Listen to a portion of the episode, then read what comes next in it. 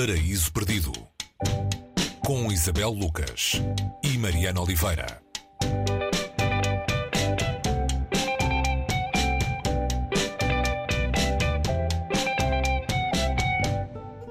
E hoje no Paraíso Perdido falamos de A Sucessão de Jean-Paul Dubois.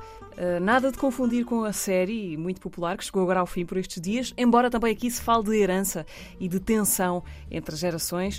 Uh, vamos ao encontro de Paul Catraquilis, uh, que a dado momento da sua vida recebe a notícia da morte do pai, que o faz voltar à França, país que ele tinha deixado, está agora nos Estados Unidos. Isabel, quem é Paul antes dessa notícia, depois dessa notícia e depois de tudo o que isso desencadeia na sua pacata vida. Uma vida feliz num iate em Miami, é. pode-se dizer. Olá, Mariana. Sim, essa notícia um, vem, uh, vem trazer-lhe uma certeza, que não é propriamente uma certeza feliz, uh, em contraste com essa vida aparentemente feliz que ele tinha num veleiro, enquanto não ligava nenhuma uh, aos estudos que tinha feito de medicina. Portanto, ele era neto de médicos, filho de médicos, e tanto o avô médico, que havia sido médico de, Stalin, se tinha suicidado, e o pai, uh, nesse, nesse momento em que ele recebe a morte, ele sabe que a morte é provocada por suicídio. Portanto, tudo isto vem alterar a vida, a vida de Paul, que passa a ser uma personagem através do qual Jean-Paul Dubois questiona um, uma série de, de, de, de, elementos que têm a ver com vida e morte, com passado, com este trauma que muitas vezes um, herdamos e que uh, de uma maneira uh, passiva, não é? Paulo não fez nada, uh, não terá feito nada para que este tipo de vida um, lhe caísse em cima, mas foi assim que aconteceu.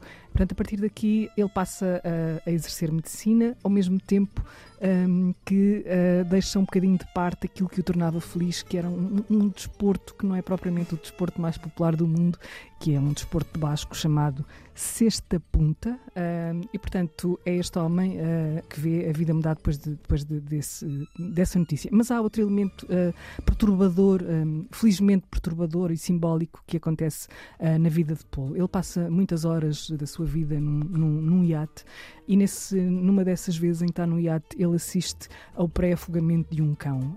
E o momento é, é um dos momentos uh, talvez mais, mais fortes e mais uh, uma carga mais dramática do livro. É o momento em que uh, Jean-Paul Dubois descreve esse, o modo como, como o cão está a ser arrastado pelas águas e o Jean-Paul um, salva esse cão. Esse cão passa a ser uma espécie de companheiro no que é a vida seguinte de, de Paul, que passa, ao, ao, mesmo tempo em que passa a exercer a medicina, passa a ter que lidar com momentos de vida e de morte, com coisas que não lhe apetecia nada ter de lidar com, ao mesmo tempo que ele próprio vai investigar um, o que se passou um, nesta, nesta, nesta, neste passado um, que, que, cai sobre ele. Além disso, não, só, não é só o pai e o, e o, e o avô que, que suicidam, faltou aqui referir, há também uma mãe que suicida e, portanto, esta sucessão é uma sucessão de acontecimentos, mas ao mesmo tempo uma sucessão que ele teme ser o próximo, a próxima vítima.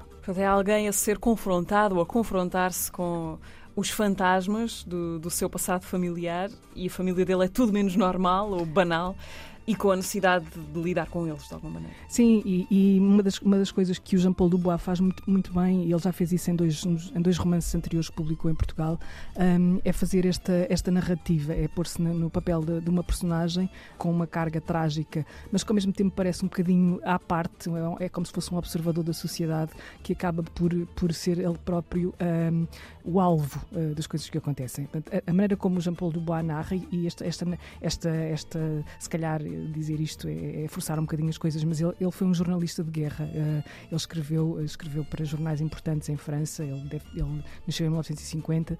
Este, estes cenários de. O que vemos aqui não é propriamente uma trama muito, muito complicada, mas é alguém que lida com um trauma. E, e o Jean-Paul Dubois provavelmente por causa desse passado que tem de narrativa jornalística, consegue transformar esta história, que não é banal, porque esta família, como já disseste, não tem nada de banal, portanto há aqui muita coisa que é, que é estranha, não é? E como é que se lida com esta estranheza, sendo uma pessoa que não quer de todo pertencer à história, como alguém muito insólito, portanto, e, e Paul, o médico aqui, já transformado em médico, vê-se a ter que lidar com esse insólito e, e o, o, romance vale por, essa, por esse modo de narrar que, que Jean-Paul Dubois traz para aqui. O livro foi finalista do Prémio Goncourt em 2016. Já agora não se esqueçam que ainda restam alguns dias de Feira do Livro de Lisboa, pode ficar aqui uma ideia. A Sucessão de Jean-Paul Dubois, edição sextante, com a tradução de Joana Cabral, foi o livro uh, que trouxemos esta semana ao Paraíso Perdido. Até para a semana. Até para a semana, Mariana.